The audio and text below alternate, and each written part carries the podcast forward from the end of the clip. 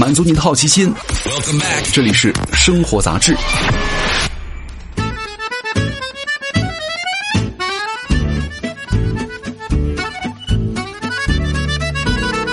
嗨，各位好，欢迎来到生活杂志，我是奥巴庆。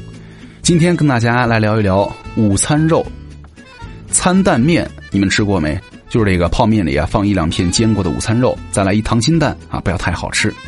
大部分人呢，第一眼看到午餐肉长什么样，就接受了它是什么样，估计呀也没想过它为啥是这样。比如说，午餐肉是熟肉，可肉熟了不应该是灰色的吗？那为什么午餐肉是粉色的呀？是不是加了色素啊？如果你仔细看一看哈，一罐好的午餐肉的配料表，你会发现里面呢其实是没有色素的。午餐肉这个粉色呢，来自于亚硝酸盐。当然了，我说的是看着舒服的肉粉色哈。如果是粉成那那种什么媚俗艳粉，那肯定是加色素了呀。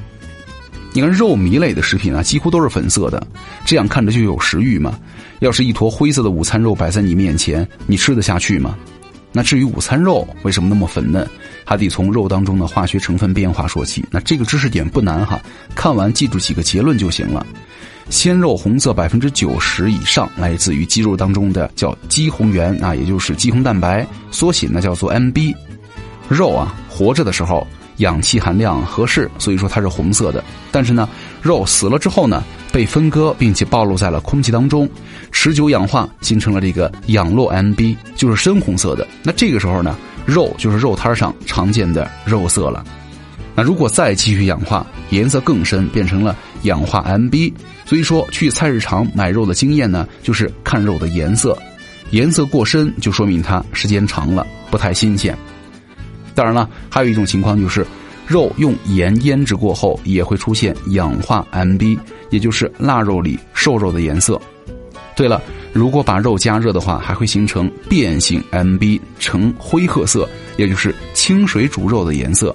那以上呢就是 MB 正常状况之下变色的原理了。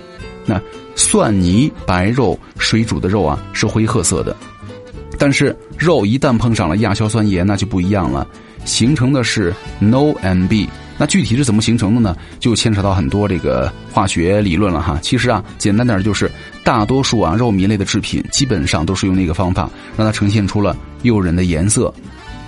当然也有人说这什么亚硝酸盐有毒啊啊，没错。但是呢，它添加到这个肉当中的含量是很低的。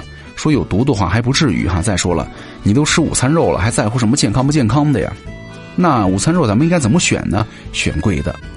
火锅店里的午餐肉呢，很能体现它的品质，因为菜单上的只有一个名字呀，午餐肉。那具体好不好吃，你得端上来吃下去才知道。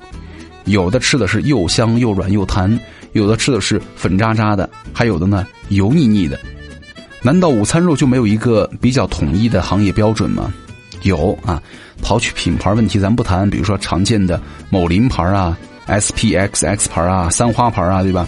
作为罐头食品的午餐肉识别度很高，那包装呢看起来也都差不多。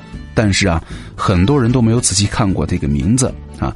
所谓午餐肉呢，其实分为三种：火腿、火腿午餐肉以及午餐肉，啊，就是火腿罐头、午餐肉罐头。那这几种有什么区别呢？简单来说，就是肉量不同，以及肥瘦的比例不同，含淀粉量不同，成分有差异，价格呢自然也有啊。总之，肯定是火腿罐头最贵了，淀粉少，脂肪少，瘦肉多，所以说它的口感呢，咱们刨去咸淡哈，肯定是最好的。那好的午餐肉呢，其实是离不开植物蛋白的。问题来了，很多人就觉得，哎，明明那个肉里就有蛋白了，为什么午餐肉还要再加植物蛋白啊？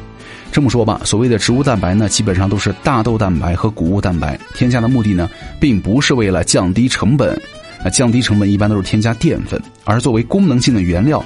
所以说前面哈国家标准的文书当中也写了，植物蛋白添加量不超过百分之二，对吧？那午餐肉叫肉糜类的食品，也就是说得把肉啊搅碎、搅匀啊，用这个方式做肉的话。现吃现做也没有问题，但是如果放置的时间长了，不管是不是密封环境，肥瘦啊、水分呐、油脂啊这些都会发生一些分离现象，比如说油脂析出、水分呢分布不均、肥瘦肉糜脱节等等了。那这个植物蛋白啊，就是为了避免这些问题出现而添加进午餐肉里面的，这也是它们的分子结构决定的。比如说他氢键是吧？游离集团的水合作用表现出来的锁水能力，然后呢，疏水键则表现出了锁油能力。就不同的蛋白质分子当中的凝胶作用，能够很好的让这些肉紧紧的联系在一起。那综上一句话，好的午餐肉呢，离不开植物蛋白，而且呢，有一说一，午餐肉啊，咱们在买的时候，你要想吃好的，它的确是越贵越好。所以说，咱们在买的时候呢，尽量选那些价格高点的、贵点的，应该没什么问题了。好，感谢各位收听本期的生活杂志，我是奥巴庆，咱们下期见，拜拜。